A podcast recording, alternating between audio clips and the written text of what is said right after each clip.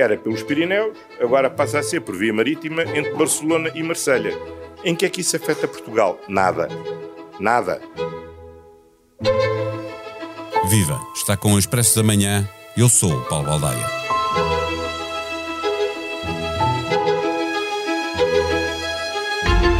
Enquanto o país político discute se o acordo tripartido entre Portugal, Espanha e França, assinado na semana passada, é melhor ou pior que os acordos assinados pelos mesmos países em 2014 e 2015, os consumidores continuam a pagar energia muito cara e a Europa procura uma solução conjunta na linha do que fez com as vacinas, que permita baixar o preço por via do aumento de escala.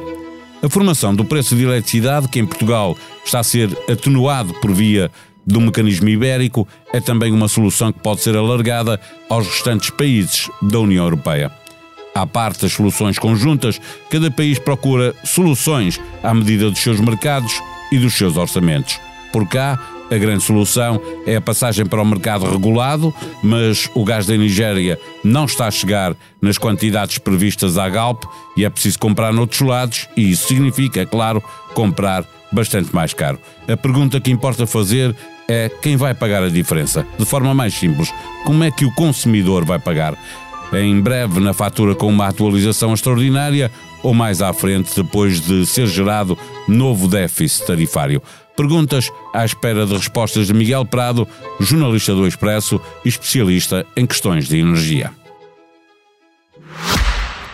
O Expresso da Manhã tem o patrocínio do BPI. Conheça as soluções BPI para investimento, poupança ou reforma mais sustentável. Saiba mais em bpi.pt.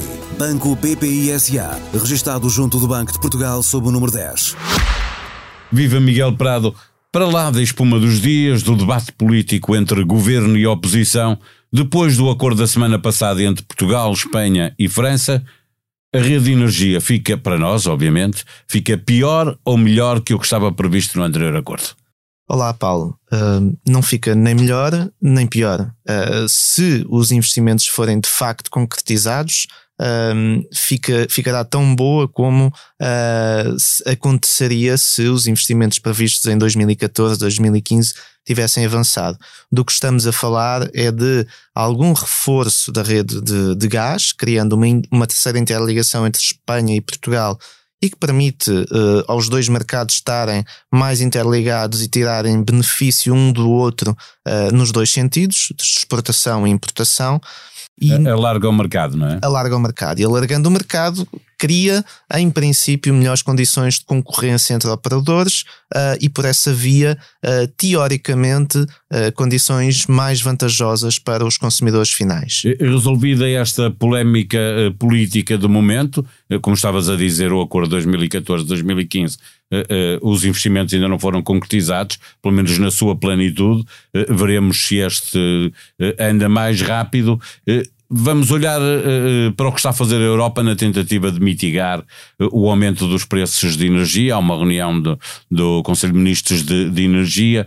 Uh, como é que vai ser feita a compra conjunta de gás e que eficácia é que terá esta operação a fazer lembrar, pelo menos a mim, e isso foi falado, por várias, vários comentadores a fazer lembrar a compra conjunta de vacinas. Há esse, esse background de facto da compra conjunta de vacinas que permite à União Europeia pelo menos acreditar que é possível cooperar e os Estados-membros cooperarem uh, num projeto comum em termos de, de, compra de um produto.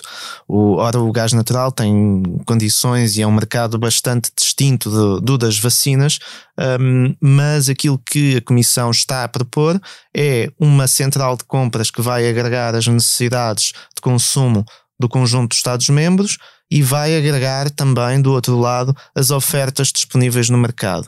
E combinando isso, que criará, uh, uh, porventura, uh, economias de escala que permitirão a Estados ou compradores de menor dimensão terem acesso a condições, no mínimo, tão boas quanto as dos Estados de maior dimensão. Um ponto crítico aqui é que a Comissão quer que os Estados se comprometam a canalizar para essa central de compras pelo menos 15% do volume equivalente às suas reservas de gás. E isso criará alguma massa crítica para esta plataforma, sem prejuízo de depois uh, as empresas compradoras de gás se poderem juntar em consórcios nessa mesma plataforma para fazer mais aquisições conjuntas em cima disso. E permite-me só acrescentar que está criado uma espécie de grupo de aconselhamento, um grupo de, de peritos uh, que junta as empresas de energia e essas empresas de energia, as maiores da, da Europa, incluindo uh, a Galp e a EDP, que também, também estarão aí representadas, vão aconselhar a Comissão Europeia a desenhar essa plataforma da, da melhor forma possível para, para que funcione. E apenas 15%, porquê? Porque já há uh, contratos que estão feitos de compra de gás e, portanto, não permite ir muito além desses 15% nesta fase? Essa questão foi colocada à Comissão Europeia quando a Comissão fez, fez a proposta e a Comissão aquilo que disse foi que uh, poderia ser mais, poderia ser menos, mas a Comissão entendeu que esse seria um valor razoável para, para lançar a plataforma. Uh, de facto, uh, podia ser 15%, como 10%, como 20% ou como 25%, mas também pessoalmente acho que faz sentido que a Comissão não seja demasiado ambiciosa nesta, no, início. No, no, início e que depois as coisas possam ser afinadas. Nessa altura, quando a Presidente da Comissão veio falar desta hipótese de compras conjuntas, eh, falou-se também da formação do preço da eletricidade e, e, e Ursula von der Leyen eh, eh, chegou, aliás, a referir o mecanismo ibérico como estando a funcionar bem. É desta que mudam as regras regras de, de formação do preço de eletricidade? A Europa pode seguir este caminho ou é muito cedo para ver isso? Existem ainda muitas reticências em, em, entre vários Estados-membros sobre o, a eficácia do, do mecanismo ibérico, porque ele tem várias características uh, problemáticas, nomeadamente uh, quem é que suporta os custos de ajuste deste mecanismo, questões um pouco mais técnicas, mas que suscitaram ou têm suscitado várias reservas em vários Estados-membros. Um, o que pode ser interessante é que a Comissão também está a trabalhar e está a olhar para um, um redesenho, uma reforma dos mercados de energia na União Europeia. Um, além das propostas de curtíssimo prazo que já foram feitas, há uma, uma ideia de trabalhar num redesenho do, do mercado no primeiro trimestre do próximo ano e há vários contributos que podem funcionar aqui. O, o, o mecanismo ibérico pode inspirar alguma coisa, mas as reservas que existem em vários Estados-membros levam-me a acreditar que dificilmente será uma solução que funcionará para todos ou em todos os mercados. E, em relação ao preço do gás em Portugal, todos os consumidores uh, agora, podem mudar para o mercado regulado com, com preços bastante mais baixos do que aqueles que estão a ser uh, praticados no, no mercado liberalizado. Uh, acontece que o gás desse mercado é o gás que a Galp tem contratado à Nigéria, que fornece aos diferentes intervenientes no mercado, só que há entregas que não estão a ser feitas. A pergunta é: eh, há o risco de não haver gás que chegue para o mercado regulado ao preço que se prevê?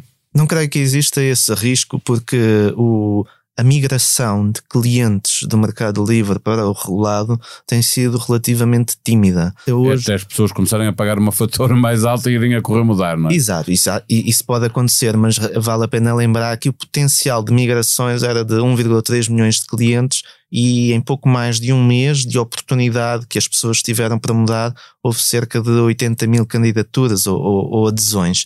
Ah, mesmo que, mesmo que haja uma maior adesão Agora, em novembro, ou em dezembro, ou em janeiro, à medida que as pessoas se apercebam com as primeiras faturas de, de facto estão a pagar muito no mercado livre, mesmo assim, uh, os volumes que, que, estão contratados com, com a Nigéria são, são abrangentes. Mas pode, eh, já não estão a ser cumpridos e podem ainda uh, ser, haver mais incumprimentos, não é? Podem, podem. Para já temos uh, a Galpa indicar que há uma carga de um navio de gás que estava previsto para o final de outubro que, que não será. Já não, não que, que, já não vem. Quanto a novembro, a Galpa ainda não tem indicação. Isso... E temos a Nigéria a avisar que por força, por motivos de força maior, também não, vai reduzir algumas entregas, não as vai poder fazer por causa das cheias, não é? Sim, sim, é verdade. Só que não sabemos ainda a extensão dimensão ou duração dessas perturbações. O que acontece é que, uh, e, e, aí o governo disse, e bem, que existe gás no mercado. Existe gás no mercado. Existiam navios e existem navios à, à, à beira da Península Ibérica com gás natural liquefeito disponível. E a verdade é que a Galp conseguiu compensar este navio que, que, já não vem da Nigéria, uh, com compras de gás natural em Espanha que serão entregues por gasoduto. Portanto, Uh, não vale a pena também entrarmos em pânico sobre como é que uh, serão compensados os, ou como é que o, o volume dos, dos clientes no mercado regulado será Gás haverá sempre, não é? Porque, uh, enfim, sempre, não, também não, não, não quero, não quero arriscar, mas aquilo que, olhando para o mercado que existe hoje, não ficaria muito preocupado com os volumes de gás que estão ou não estão disponíveis. Coisa diferente dos volumes, o preço que pagamos, porque a própria Galp pode ser obrigada a comprar bastante mais caro do que tinha contratualizado com a Nigéria, isso significará que está uh, uh, a colocar, vai ter que colocar mais caro aos, aos fornecedores, que depois, às empresas que depois vendem ao consumidor uh, final, a, a, pergunta que se faz é, ou, ou, uma de duas, não é? É quem é que vai pagar, sabendo nós que, que, que esta pergunta é retórica, porque quem vai pagar é o consumidor, é paga com uma atualização extraordinária no mercado regulado, ou gera-se um novo déficit tarifário e paga mais tarde? Essa é uma questão que fica em aberto e fica hum, ao critério do, do regulador, com a possibilidade de um governo sempre intervir. De facto, quando quem tem a obrigação de fornecer gás ao cliente final no mercado regulado adquire esse gás mais caro e se de facto os custos de aquisição do, do, do gás estiverem a ficar substancialmente mais caros ao longo dos próximos meses, então sim há uma necessidade de ajuste das tarifas, das tarifas reguladas. É isso que está contratado com a Galp? O que, está, o que está previsto nos regulamentos é que, uh, ponto 1, um, uh, há, os preços são fixados numa base anual, mas há a possibilidade de o regulador fazer atualizações trimestrais. Isso tem estado a acontecer.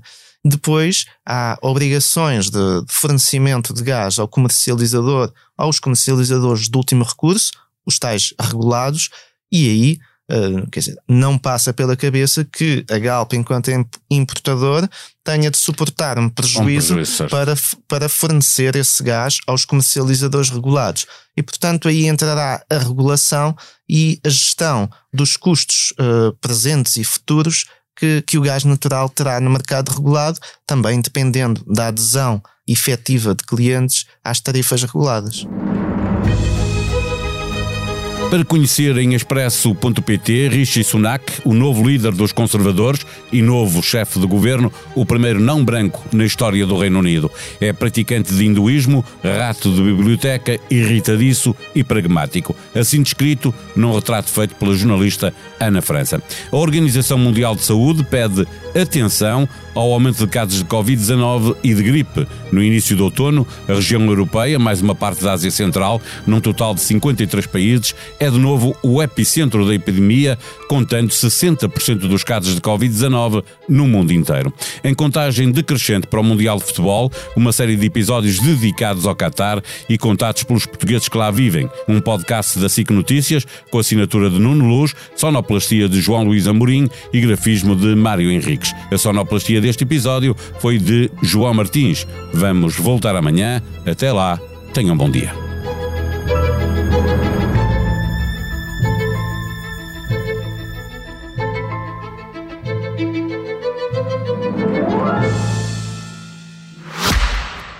O Expresso da Manhã tem o patrocínio do BPI.